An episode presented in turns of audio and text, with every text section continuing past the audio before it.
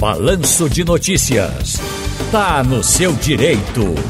Olá, doutor João Galamba, como vai? Tudo bem, amigo?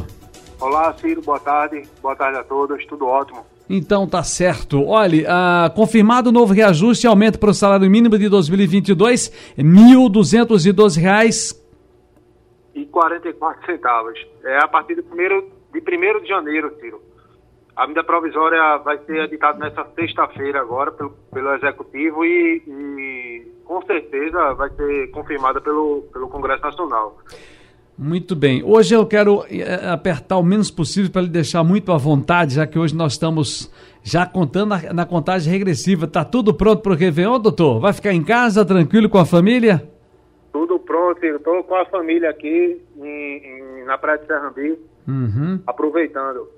Então vou deixar o senhor à vontade, aproveite, quero torcer para que a gente possa estar junto também, contando com a vossa colaboração daqui a pouco em 22, tá bom?